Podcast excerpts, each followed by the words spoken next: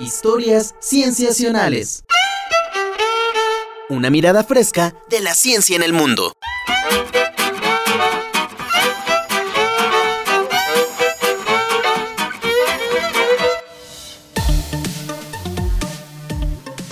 Twitter, la red social donde la gente se comunica con 140 caracteres o menos en cada mensaje, se ha convertido en un medio de conexión cultural y social.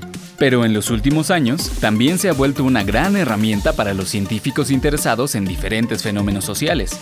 En Twitter, los usuarios de Internet pueden escribir de todo, y esto causa que, en apariencia, la red social esté llena de mensajes frívolos como a comer hamburguesas con mi amor. Hashtag Burger Boyfriend.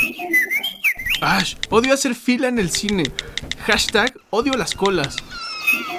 La playa es el mejor lugar para disfrutar de una piña colada. Hashtag he dicho. Pero tal vez los usuarios de Twitter quieren compartir sinceramente una parte de su vida. Tal vez los mensajes de Twitter son un verdadero reflejo de los mensajes que la gente le diría a sus conocidos en persona. Diversos grupos de científicos creen que esto es cierto y han encontrado en Twitter una fuente enorme de datos que nos dicen mucho sobre la cultura y la sociedad. Hoy les vamos a hablar sobre tres estudios que han usado Twitter para conocer más a fondo a la sociedad y su comportamiento. Hace unos 5 años, un grupo de investigadores de la Universidad de Vermont, Estados Unidos, comenzó a usar Twitter como un hedonómetro, un hedonómetro es, según sus raíces, un medidor de la felicidad. Estos investigadores usaron una base de datos en la que califican 10.000 palabras del idioma inglés de acuerdo a lo que ellos llaman un índice de felicidad. Hicieron muchas encuestas en las que les pedían a las personas que le asignaran un número del 1 al 9 a diferentes palabras, según la emoción que les provocaran, con 1 lo más triste y 9 lo más feliz. Así, palabras como risa, felicidad, amor, excelente, tienen un índice alto de felicidad. En cambio, palabras como maldición, mal, grito o aislamiento tienen un bajo índice de felicidad.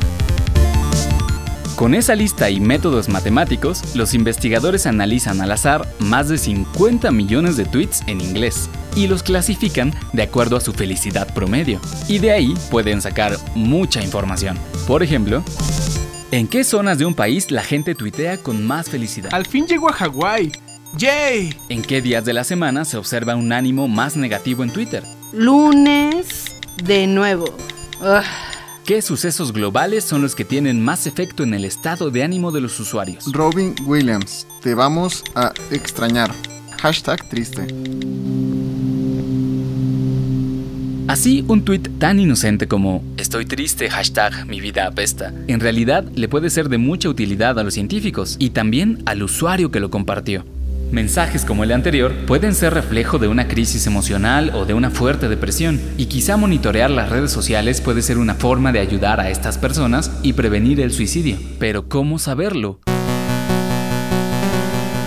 Un estudio de la Universidad de Brigham Young, también en los Estados Unidos, analizó el contenido de millones de tweets en busca de mensajes con contenido depresivo o potencialmente suicida. Encontraron que había una mayor frecuencia de esos tweets en los estados de su país donde había una mayor tasa de suicidios. Es decir, los tweets reflejan algunas tendencias de salud pública. Entonces, un tweet en el que cuentas tus emociones no es tan frívolo como parecería. Pero la ayuda no tiene que limitarse a problemas psicológicos. Twitter también se podría usar para prevenir epidemias.